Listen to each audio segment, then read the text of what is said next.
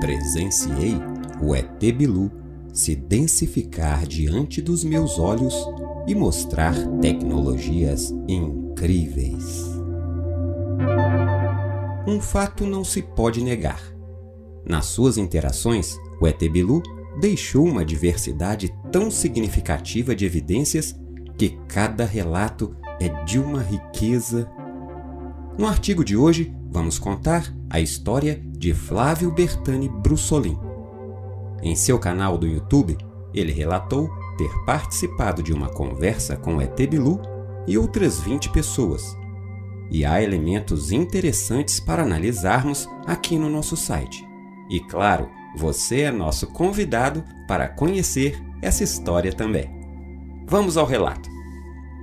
Em primeiro lugar, temos um item certamente conhecido por você, que acompanha nosso trabalho aqui. O ET Bilu pode alterar sua forma física, tornando-se mais sutil e translúcido, ou mais denso. Há uma razão para utilizar essa tecnologia: demonstrar que pode influenciar a matéria e as leis da terceira dimensão. Te convido a ler esse artigo aqui para detalhar esse ponto. E confere só esse trecho do relato. E em 2014 eu tive um, um, tivemos uma, um grupo de 20 pessoas, mais ou menos, dentre elas algumas pessoas do Paraguai. É, nós tivemos uma, uma interação com, com um super-humano, eram mais de um, eram dois. E e eles interagiram com o grupo, conversaram com o grupo por mais ou menos uma hora. Ele foi se, se aproximando, eh, nós estávamos no local de uma mata, próxima aqui da região da cidade de Zigurates, no Observatório Zigurates, bem próximo ali, no Observatório CTZ. E, e ele veio se aproximando como uma luz é, por entre as árvores, de uma forma de uma luz branca, é, meio opaca, e translúcida e vem é, flutuando, caminhando, mas como se estivesse flutuando entre as árvores e foi se aproximando até mais ou menos dois metros do grupo.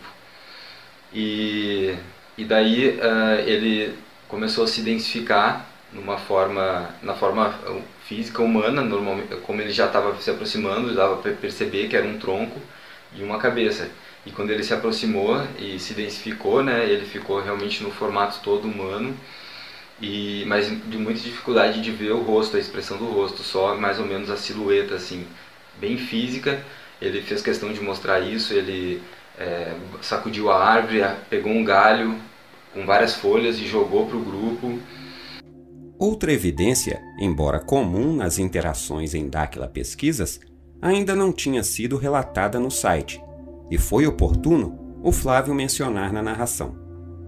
Ele relata ter feito uma pergunta mentalmente ao ET Bilu, que foi respondida por ele. É um fato minimamente curioso.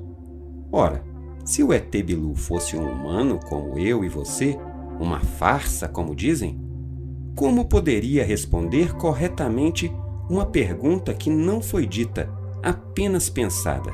Foi interessante também que ele ele respondeu uma pergunta que eu fiz é, no meu pensamento e imediatamente, um décimo de segundo depois, ele respondeu, deu a resposta. Foi muito interessante também.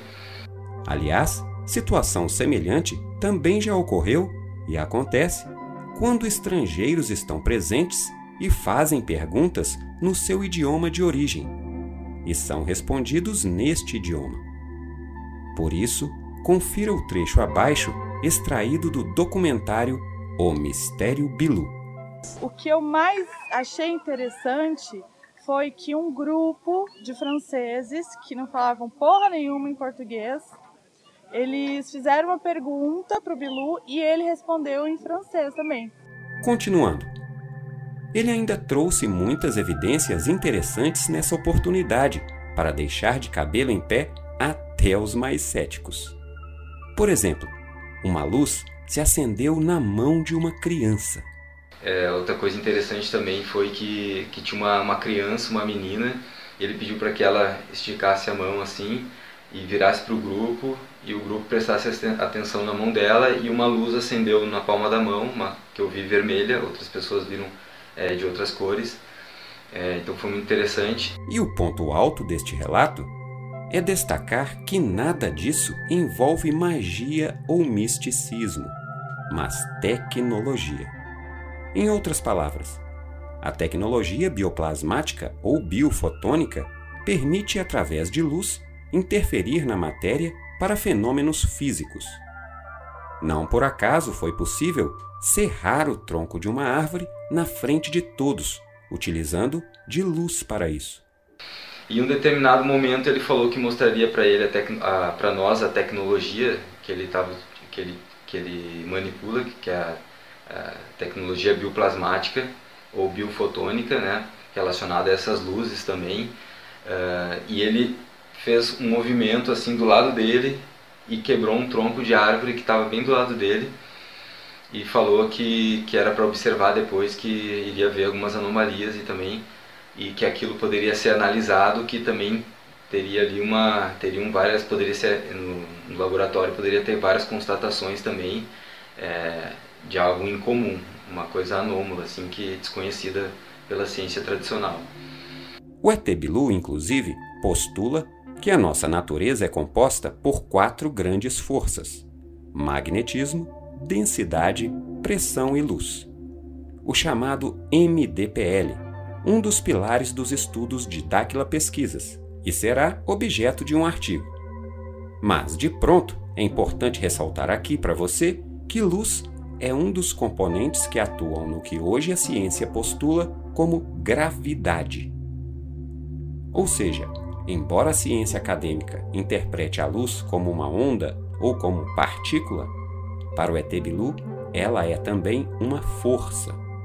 Sendo assim, sua interferência na matéria e em nós é ainda mais significativa.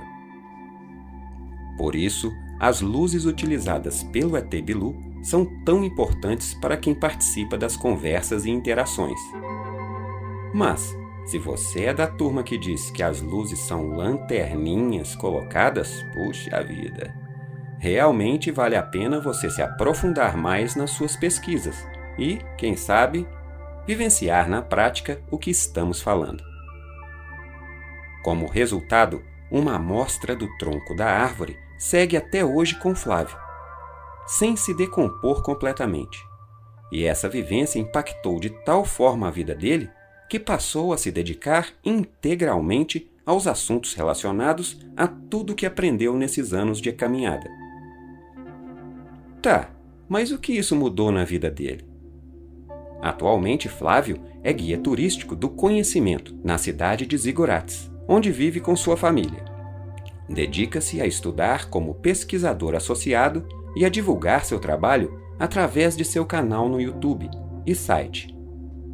E claro, pessoalmente aos turistas que visitam Zigurates. Tem vários vídeos legais mostrando como eles unem pesquisa e turismo. Em suma, as evidências seguem acontecendo e sendo relatadas aqui para quem está realmente aberto a ter uma nova visão sobre o ET Bilu. Em suma, as evidências seguem acontecendo e sendo relatadas aqui para quem está realmente aberto a ter uma nova visão sobre o ET Bilu. E até a próxima, buscadores! Aproveite para participar do nosso canal do Telegram. Assim, quando os novos artigos saírem, você saberá rapidinho. Site ETBilu www.etbilu.com.br